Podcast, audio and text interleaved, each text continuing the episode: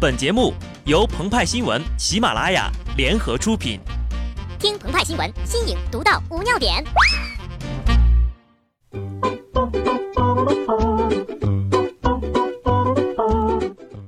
本文章转自澎湃新闻《澎湃联播，听众朋友们，大家好，我是极致的小布。大千世界在情人面前解开裤裆，绵长如舌吻，纤细如诗行。听这诗，第一句大气磅礴的同时呀，又用风行于底层社会的低俗动词，取得了高雅与流行的平衡。后面两句更了不得呀，巧妙地利用了一个成年非单身狗深知的比喻，将时间的长度无限延伸，让读者不自觉的心跳加速，再在最后进行一番谦逊的自黑，告诉大家此类佳句跟上文提到的那些源自生活中的美妙相比。完全纤细的不值一提呀！派派听完我说的，就非常崇拜的问我：“哇，说的真好，这是哪位专家的诗句解读呀？”哦，这是我自己瞎掰的。哎，解读是瞎掰的，诗文可是真的呀！出自浙江文艺出版社的《飞鸟集》，泰戈尔著，冯唐译。在这本全新的《飞鸟集》当中，大家看到了不同于郑振铎翻译的泰戈尔。除了上文中解开裤裆舌吻，还将正义本当中大地借助于绿草献出他自己的殷勤好客，变成了有了绿草，大地变得挺骚。当即就有网友发表评论：好绝望！看到这诗，就好像过去暗恋的双马尾小清新的学生妹，一下子穿上了黑丝袜，浓妆艳抹的出现在酒吧里推销起来。大哥，整一件哈皮不？杠杠的。至于另一句“我是死，是你的母亲，我要给你新的生命”，在冯唐笔下成为了“我是死啊，我是你妈，我会给你新生的”。鹏鹏只想说：“棒棒的，美美的，么么哒。”读诗的人也真少。这本在二零一五年七月出版的《飞鸟集》，等到十二月才引爆了话题，但读诗的人也很多。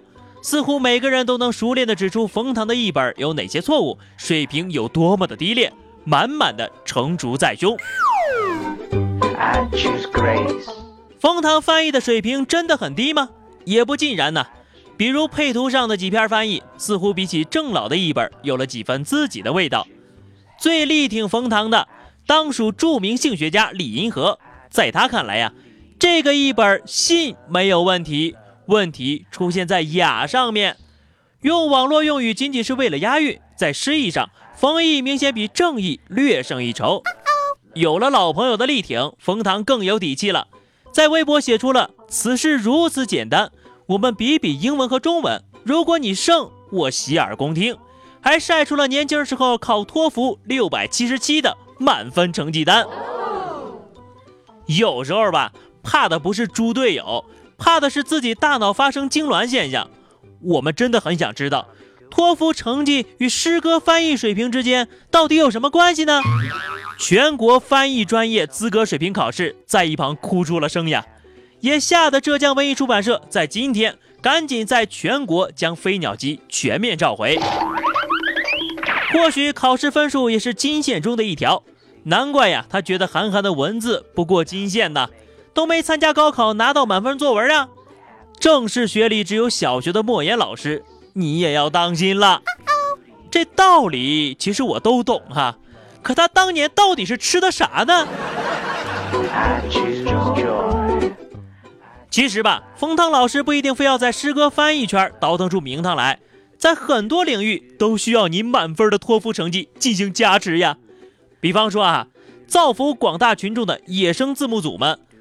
在帮助部分有更多精神文化追求的网友们了解西方发达国家流行文化动向的同时，也生生的在字幕上开始了创作，而且其中某些创作有意无意间达到了翻译的最高境界，信达雅。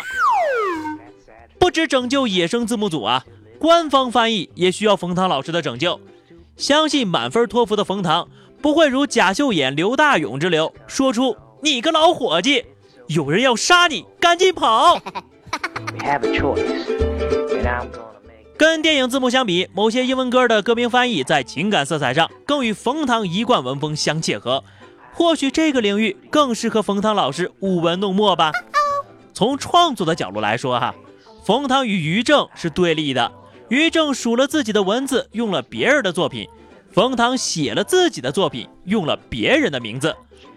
从应对差评的角度来说，冯唐和邓超也是对立的。